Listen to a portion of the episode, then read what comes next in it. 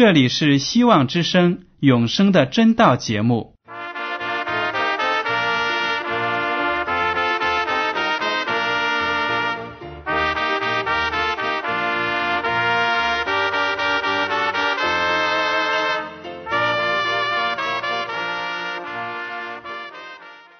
亲爱的听众朋友们，你们好，我是艾德，很高兴今天能和你们在永生的真道这个栏目中见面。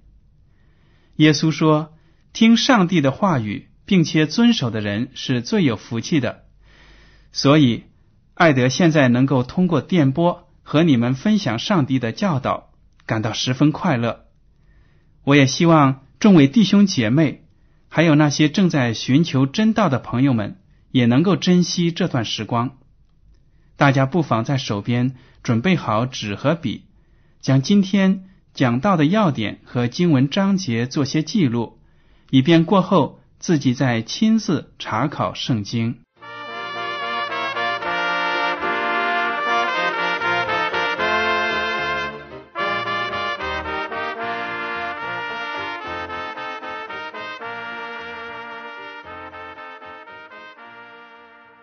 听众朋友们，今天我要和你们分享的题目是基督徒的穿着和打扮。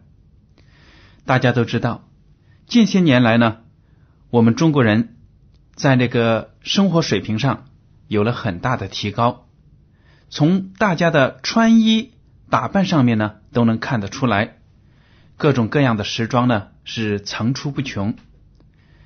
但是呢，我们也看到在社会上。有很多的青年人穿着呢，非常的稀奇古怪，穿着的衣服呢也很暴露，自己的发型也是设计的千奇百怪，甚至说呢染成了五颜六色的那种样子。这些人走过街头的时候呢，难免会引起别人的注目，有的呢当然也有鄙视的神情。那么，我们作为一个基督徒，应该怎样看待自己的穿着和打扮呢？圣经里有没有给我们一些这样有关穿着打扮的指示和原则呢？我们今天就来看一下。我们都知道啊，当我们穿着打扮的时候，我们的衣服、我们的化妆，甚至呢。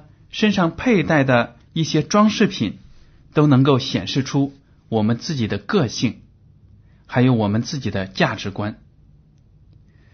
一个人的穿着打扮，不但能够显现出他自己的经济水平、教育程度，还有他的可信度，以及他的社会地位、传统背景，还有他在社会上的成就等等，而且呢。更能体现出一个人的信仰，以及他自己的品格。我们知道，有许多人花了很多的钱买许多高贵的服装，为的就是得到别人的赞叹。走在大街上，看到那些满身珠光宝气的人呢，我们有的时候心情是非常的复杂。本来觉得比较朴素的生活方式呢，让我们感到非常的舒服。但是呢，有时候看到过于在化妆上还有穿戴上讲究，反而让我们产生一种逆反的心情，觉得这些人是为了满足自己的虚荣心，而且呢是为了得到别人的注目。那么我们也知道。我们基督徒的穿着打扮，应该是为了荣耀上帝，而不是为了得到别人的赞赏。所以呢，我们不能够说我自己穿什么衣服跟别人无关。如果这样说的话，那么我们走出去好像穿什么都可以。但是呢，这样的衣着是不是能够荣耀上帝？为上帝的福音做见证，这就值得商讨了。还有呢，穿衣服的第二个原则，圣经中说，用那些浓妆艳吐、珠光宝气的方式包装自己呢，恰恰是暴露了一个人的骄傲和空虚，对自己、对别人都没有好的造就。我们来看一下旧约的以赛亚书第三章十六到二十四节，这是上帝对以色列民的一种比喻性的警告。以赛亚书第三章十六到二十四节，耶和华又说：“因为西安的女子狂傲，行走停向，卖弄眼目，俏步徐行。”脚下叮当，所以主必使西安的女子头长秃疮，耶和华又使他们赤露下体。到那日，主必除掉他们华美的脚串、发网、月牙圈、耳环、手镯、蒙脸的帕子、华冠、足链、华带、香盒、斧囊、戒指。鼻环、吉服、外套、云肩、荷包、手镜、细麻衣、裹头巾、蒙身的帕子，必有臭烂代替新香，绳子代替腰带，光秃代替美发，麻衣细腰代替华服，烙伤代替美容。这段经文呢，描述了一个女子的形象，就是说呢。这个女子非常的狂傲，行走停向，卖弄眼目，而且呢，走路的姿势也非常的，就是娇柔造作，而且呢，圣经中描写她满身是珠光宝气，走起路来呢，叮当作响。她身上的穿戴呢，从头到脚有各种各样的金银首饰。还有一层又一层的那种装饰性的服装，手里面还有一个荷包。这些呢，不但我们读起来呢都感到拗口，觉得真的是非常的繁琐。其实，在实际生活中，我们也可能看到这样的人，打扮的花里胡哨的。圣经中对这个西安女子的描写呢，是耶和华上帝对当时。以色列民中出现的那种腐败的现象进行了抨击和批评，因为西安的女子，我们都知道，有的时候呢象征上帝的教会，还有以色列这个民族。当耶和华上帝这样描述西安的女子的时候呢，就说明了上帝对他的一些做法呢不能够赞同。持批评的态度，这也给我们一个警醒，就是说呢，我们在穿衣打扮上，是不是也像这个圣经中描写的西安的女子那样子，满身的珠光宝气，透露出我们内心的空虚和虚荣呢？好了，我们再来看一个故事，这个故事呢，记录在《列王记下》。第九章描写的是邪恶的王后耶西别在死到临头的时候，还在那里乔装打扮，要勾引别人。我们来看《列王记下》第九章，先看六到七节。耶户就起来进了屋子，少年人将膏油倒在他头上，对他说：“耶和华以色列的上帝如此说。”我告你做耶和华民以色列的王，你要击杀你主人亚哈的全家，我好在耶西别身上伸我仆人众先知和耶和华一切仆人流血的冤。这里讲到呢，耶和华上帝兴起了耶户这个年轻人做以色列的王，而且呢，耶和华上帝指示他去把那个邪恶的王亚哈。和他的妻子耶西别都杀死，因为亚哈和耶西别呢敬拜偶像，顺从外邦的神，而且迫害耶和华上帝的先知。他们杀了很多耶和华上帝的忠心的仆人。所以呢，耶户做了王之后，就接到命令，要去把亚哈和耶西别除掉。我们再看一下《列王记下》第九章三十到三十三节，耶户到了耶斯列，耶西别听见，就插粉梳头，从窗户里往外观看。耶户进门的时候，耶西别说：“杀主人的心力啊，平安吗？”耶户抬头向窗户观看，说：“谁顺从我？”有两三个太监从窗户往外看他。耶户说：“把他扔下来。”他们就把他扔下来，他的血溅在墙上和马上，于是把他践踏了。这个情节呢，描写了当耶户来到耶西别所住的地方之外呢，要杀他的时候，耶西别知道了消息。不但没有逃跑，而且坐在那里呢，擦脂抹粉，又是梳头打扮，为的是什么呢？他想用自己的美色去勾引上帝拣选的耶户，以此呢想逃脱一死。当他这样子往窗户外看的时候呢，耶户也看到了他，而且呢，伺候耶西别的那些太监知道。耶户来了，就是要杀亚哈和耶西别全宫里的所有邪恶的人，所以呢，他们就顺从了耶户的号召，把耶西别从高楼之上抛了下来。当然，这个邪恶的王后呢，就摔死在那里，被马呀、战车呀践踏了，正正应验了上帝对他的警告。从这个故事，我们都看得出。那些特别注重外观、不注重自己与上帝的关系的人呢？他们呢，遇到事的时候呢，还是不紧不慢的，把自己的注意力放在自己的外表的美上面，而且呢，用不正直的心要去勾引别人，正好导致了自己的败坏。我们再来看一下。启示录中有关被盗的教会，它的比喻性的描写。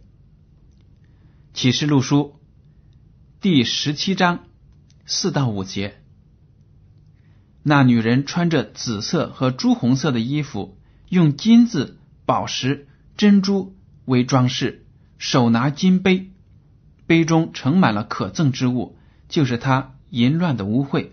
在她额上有名写着说：“奥秘在。”大巴比伦做世上的淫妇和一切可憎之物的母。这里呢，就把巴比伦被盗的教会描写成了一个妇女，穿着紫色和朱红色的衣服，非常的华丽，而且呢，满身都是用金子、宝石、珍珠做的装饰，手里还拿着一个金杯，装满了那些背离上帝。真道的那些污秽的教义，所以呢，我们在圣经中都可以得出这样一个结论：圣经描写那些不跟随上帝、背叛上帝的真理的女子的时候呢，往往都会发现她们穿着非常的华丽，打扮的非常的妖艳，根本就从她们身上看不到一丝一毫的纯洁。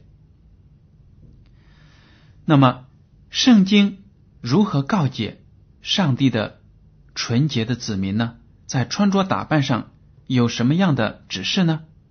我们来看一下新约部分的提摩太前书第二章九到十节。这里呢是保罗对当地的教会中那些女性信徒的一些忠告。又愿女人廉耻自守，以正派衣裳为装饰，不以编发、黄金、珍珠和贵价的衣裳为装饰。只要有善行，这才与自称是敬神的女人相依。这里呢，就描写说，一个相信上帝的女子呢，应该知道什么是正确的，什么是错误的，要有羞耻的感觉，不做那些不好的事情，而且呢，穿衣服要简朴，不要花很多很多的钱去买昂贵的衣裳，而且呢，也提到发型呢，不以编发。当然了，我们知道这里说的不以编发呢，就是说不要花很长的时间。花很大的心机去造自己的发型，有时候我们走在大街上，看到有的发型呢，确实非常的复杂。比如说呢，有的馒头的小辫子，要花很长很长的时间，每天坐在那里辫呐，或者解开清洗呀，这些呢都是不符合上帝的心意的。上帝更愿意我们有简单。简朴的生活，不愿意让我们把时间呢都花在自己的头发上或者衣着之上，而且呢，这里也提到不要穿戴那些非常昂贵的黄金和珍珠做成的首饰。我们最重要要有的是有善行，也就是靠着我们的信心，在众人面前行出来的好事，让别人看到呢，就赞美我们说。他们真是上帝的儿女。还有呢，我们来看一下《彼得前书》第三章三到四节：你们不要以外面的辫头发、戴金饰、穿美衣为装饰，只要以里面存着长久温柔安静的心为装饰。这在上帝面前是极宝贵的。这是门徒彼得对教会的教友们。一个非常衷心的劝告。从这里我们就看得出，当时确实呢，在罗马帝国，变头发、戴金饰、穿美衣是一种盛行的方式。社会风气呢就是这样子，和我们现在一模一样。大家呢都觉得，只有穿的时髦，让别人羡慕，那才能满足自己的心情。当然，我们知道。作为一个基督徒，我们是不应该去取悦于人的，应该是处处以荣耀上帝为根本。好了，我们来看一下穿衣服的原则第三点：如果愿意与上帝合一的话，如果愿意经历灵性上的复兴，我们就有必要放弃珠宝首饰。我们来看一个旧约中的例子。创世纪第三十五章二到四节，雅各就对他家中的人，并一切与他同在的人说：“你们要除掉你们中间的外邦神，也要自洁，更换衣裳。我们要起来上伯特利去，在那里我要筑一座坛给上帝，就是在我遭难的日子应允我的祷告，在我行的路上保佑我的那位。”他们就把外邦人的神像。和他们的耳朵上的环子交给雅各，雅各都藏在事件那里的橡树底下。这里描写的是呢，雅各带着他的妻子和家人要回到自己的故乡，在路上呢，他们就这样子决定了。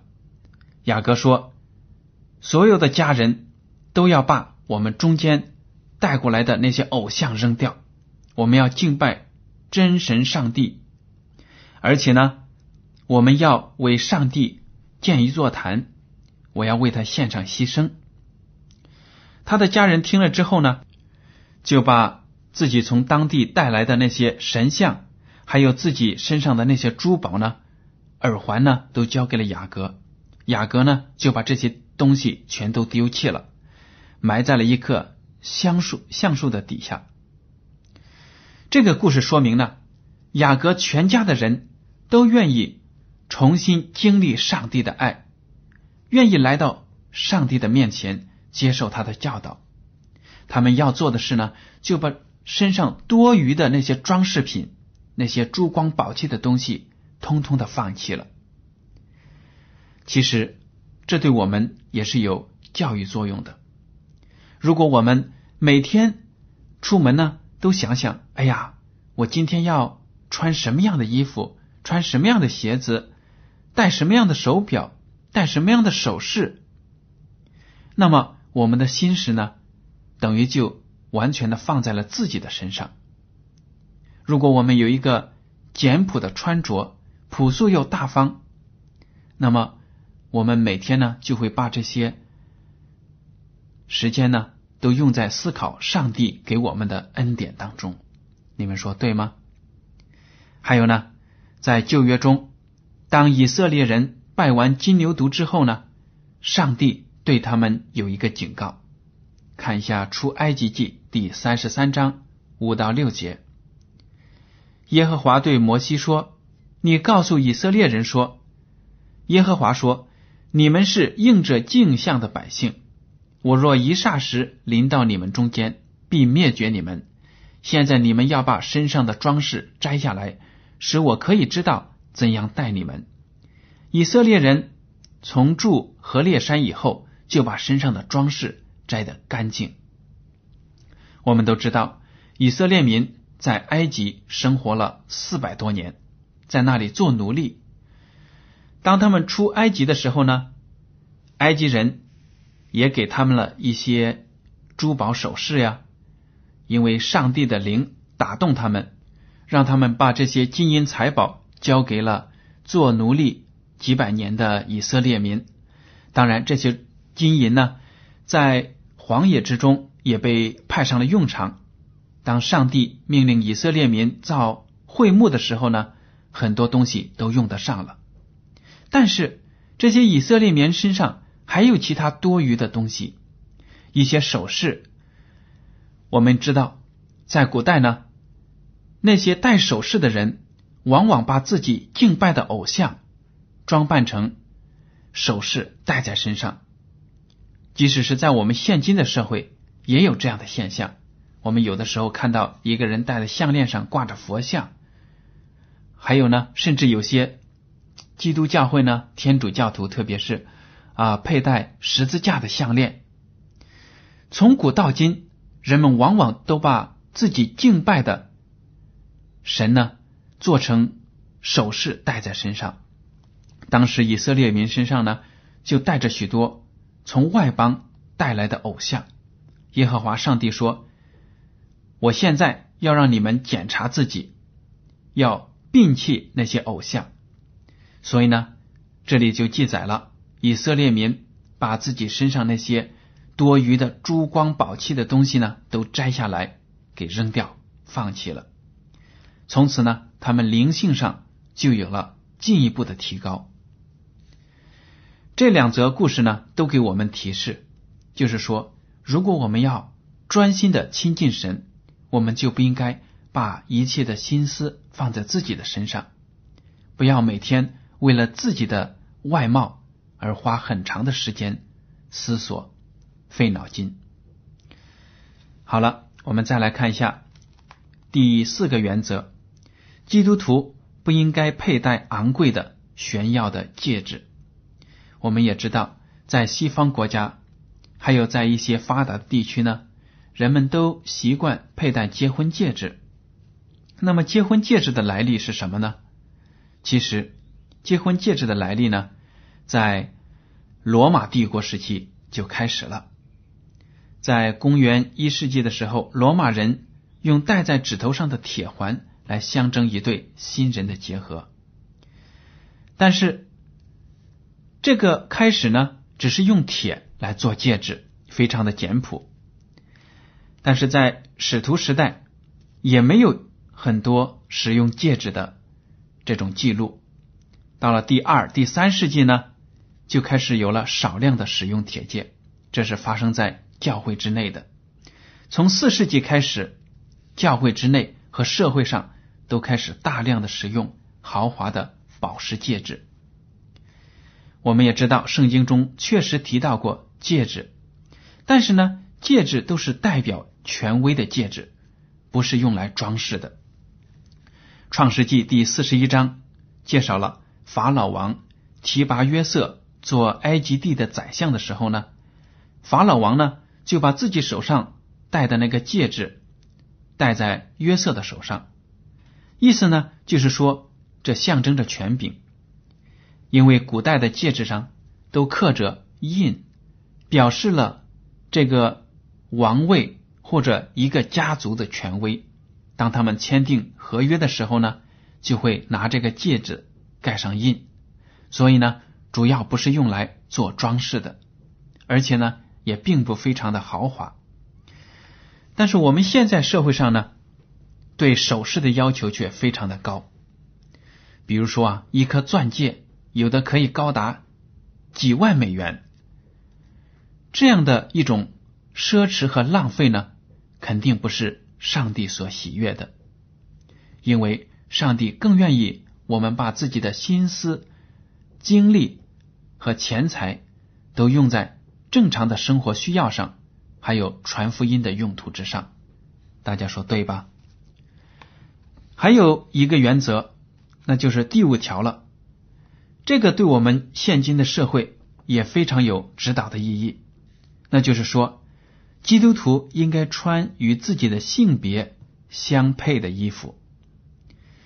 生命记第二十二章第五节，耶和华上帝警告以色列民说。妇女不可穿戴男子所穿戴的，男子也不可穿妇女的衣服，因为这样行都是耶和华你上帝所憎恨的。当然，我们知道在现实的生活中呢，越来越多的青年男女把自己打扮的好像是异性一样。女孩子呢喜欢穿男生的服装，而有的男孩子呢则戴着耳环呐，其他的一些首饰。把头发也打扮的稀奇古怪，好像一个女生一样。圣经中告诉我们，这些都是违反上帝的旨意的。因为一个想扮演男人的角色的女人呢，他们是想受到男人的待遇，在穿衣服的时候，难免就会选择男性化的服装。反之亦然。这样的恶果呢，其实是损坏了上帝。造男造女的本意，特别是有些父母得到了一个女儿，但是他们很想要儿子，就把女儿呢打扮成男孩子的样子，或者呢得到了一个儿子，想把这个儿子打扮成女孩子的样子，满足自己对另一个啊性别的婴孩的那种需求，这样呢就会对儿童的成长。造成永久性的损害，扭曲了他们的本性。好了，听众朋友们，今天的永生的真道节目到此就结束了。您如果对今天的讲题有什么想法，或者对这个栏目有什么建议呢？就请写信给我。我的通讯地址是香港九龙中央邮政总局信箱七零九八二号，请署名给艾德。再见。